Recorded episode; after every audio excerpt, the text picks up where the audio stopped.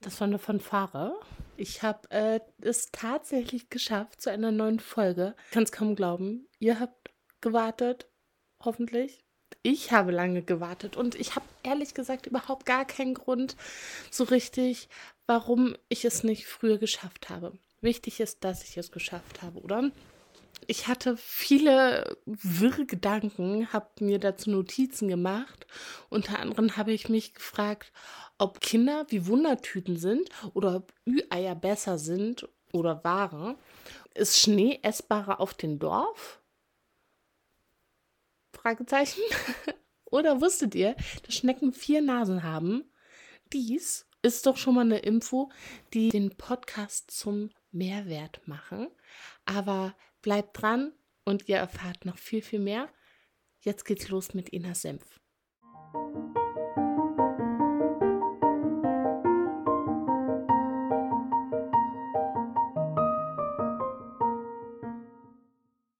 Also ich glaube, als erstes räumen wir mal ein bisschen den Gedanken auf, ob Wundertüten oder Ü-Eier besser sind. Jetzt muss ich sagen, Wundertüten waren zwar größer, aber hatten immer nie so coole Überraschungen wie Überraschungseier. Dazu muss ich sagen, haben Überraschungseier auch noch äh, Schokolade. Also geht die Tendenz da wohl stark hin, dass Überraschungseier besser sind. Dann kam in meinen Kopf die These, sind kleine Dinge nicht allgemein besser, witziger? Und dazu hatte meine Mutter mir äh, ein sehr witziges Video von äh, Joko und Klaas geschickt. Müsst ihr euch unbedingt mal ansehen. Das ist so der Nachteil am Podcast. Ich könnte es euch jetzt zeigen oder beschreiben, aber damit könntet ihr wahrscheinlich nicht viel anfangen. Aber ich versuche es mal kurz anzureißen. Joko hat auch die These äh, aufgestellt, dass kleine Sachen witzig sind und den großen Cowboyhut beispielsweise auf und äh, der war nicht witzig, als er ihn aufhatte. Hatte er aber einen winzig kleinen Cowboy-Hut auf. War es super witzig. Ich habe mich tot gelacht. Müsst ihr mal einfach bei YouTube suchen. Ein anderer Gedankengang, was mir so durch den Kopf ging. Die letzte Zeit war ziemlich verfahren. Viel krank gewesen. Meine Kleine jetzt längere Zeit nicht im Kindergarten. Ich habe einen Artikel gelesen, dass äh, Mütter kategorisiert werden. Entweder so ein Action-Mama oder Bastelmama oder oh, was fällt mir jetzt noch ein? Dazu habe ich mir nämlich nichts aufgeschrieben. Auf jeden Fall habe ich mich sofort bei Bastelmotiv wieder entdeckt, weil ich enorm viel baste. Nicht, dass ich es gut könnte, aber macht Spaß mir macht es Spaß und auch der Kleinen macht es Spaß. Ich fand das irgendwie erschreckend, so kategorisiert zu werden. Ich meine, es hat mich natürlich niemand so kategorisiert, aber ich habe mich selber da sofort gesehen und dachte, klasse, jetzt bist du eine Bastelmama. Äh, Frage ist, ist das schlimm? Oder was hat mich in dem Moment daran so gestört? Keine Ahnung.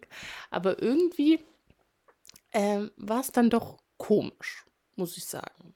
Wir hören hier ab und zu Bibi Blocksberg oder Benjamin Blümchen. Und wenn ich abschalten will, äh, will, genau, äh, möchte, mache ich es manchmal auch an, wenn ich putze oder so.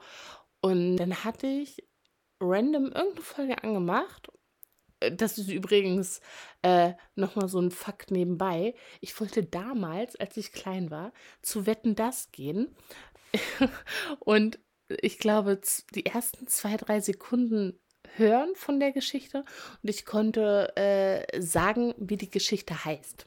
So, aber mittlerweile sind viele neue Folgen rausgekommen und das ist gar nicht mehr so einfach. Wie hieß die Folge? Äh, ich glaube, der Klimawandel. Bibi Blocksberg und der Klimawandel. Und dann dachte ich so, wie bitte? fand ich super schwierig, weil das halt kein leichtes Thema ist, was du persönlich, äh, sag ich jetzt mal, zum Einschlafen anmachst oder so. Und auch die Wortwahl, die da drinne äh, verwendet worden ist, fand ich schwierig. Ich frage mich echt, wer sich das ausgedacht hat, ob äh, natürlich werden da auch neue Mitarbeiter sein, ähm, aber die, ob die sich diese Folgen auch angehört haben. Ja, früh sensibilisieren und so weiter, schön und gut, aber das fand ich irgendwie echt ein bisschen, ja, weiß ich nicht, war einfach super merkwürdig. Habe ich mir natürlich auch nicht bis zum Ende angehört.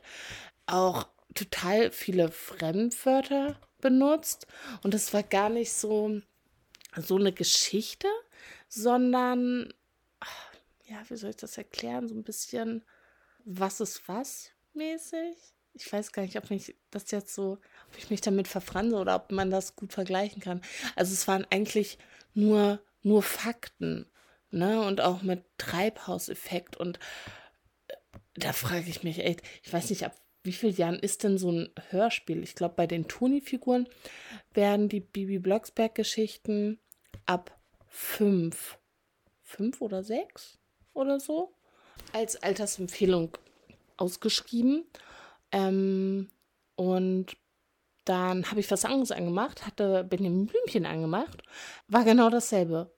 Äh, ja, und dann habe ich es ganz ausgemacht. Das war mir irgendwie weiß nicht, zu komisch. so, aber was anderes. Kennt ihr die Serie Serie You? Das ist eine Stalker-Serie. Platt gesagt. Wie nennt man sowas? Drama? Ich weiß es nicht. Auf jeden Fall ist das der Schauspieler, der ähm, auch bei Gossip Girl mitgespielt hat. Dan Humphrey, ich weiß gar nicht, wie der, wie der richtig heißt. Also mit richtigen Namen. Ist auch egal, nicht so wichtig. Aber wisst ihr, was ich mich echt gefragt habe? Die Serie ist jetzt, glaube ich, war das die dritte Staffel? Oder sogar schon die vierte? Ist auch egal, dritte oder vierte macht keinen Unterschied. Aber ich habe die so weggesuchtet und eigentlich ist die Serie total krank. Wirklich.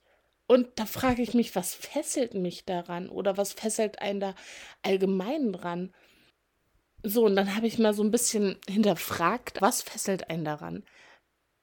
Also zum einen mag ich den Schauspieler, ist es, äh, weil man sieht da eigentlich auch sehr detailliert, wie jemand umgebracht wird, beziehungsweise ähm, oh Gott, ist das jetzt ein Spoiler? Bringt er alle um?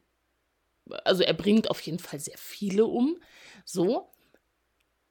Und in der jetzigen Staffel wird der Spieß so ein bisschen umgedreht, dass er so ein bisschen gestalkt wird. Das wiederum ist ganz interessant, einfach anzusehen, wie sie das lösen oder auch zu wissen, wer diese Person ist. Aber so die Serie an sich ist halt krank. Und man fragt sich, wieso guckt man das? Ist das wirklich nur so dieser Anreiz zu wissen, geht es aus? Also, oder vielleicht versteht ihr mein, äh, mein Struggle. oh Gott, mir fiel kein anderes Wort ein. Ich finde das immer so komisch, wenn Leute so Denglisch reden. So einfach im Redefluss einfach ein englisches Wort raushauen. Ähm, finde ich immer irgendwie ein bisschen witzig, wenn es aber passt. Oft ist es so im, im Job, dass man sagt, oder als ich in der Werbeagentur noch gearbeitet habe, äh, wir haben jetzt einen Videocall. Ne? Warum sagt man nicht einfach, wir haben jetzt ja eine Videokonferenz oder Videoanruf, keine Ahnung.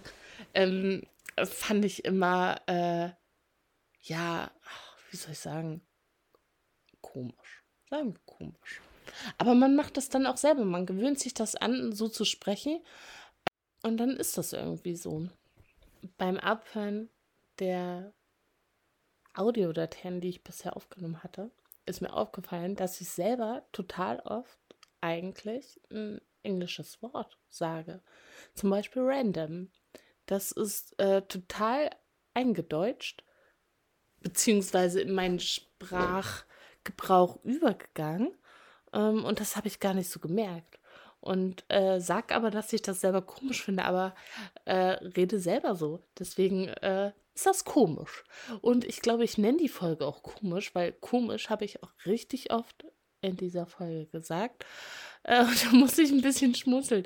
Ich habe mir schon gefragt, wie werde ich diese Folge nennen, aber ich glaube, äh, das ist die Auflösung dazu.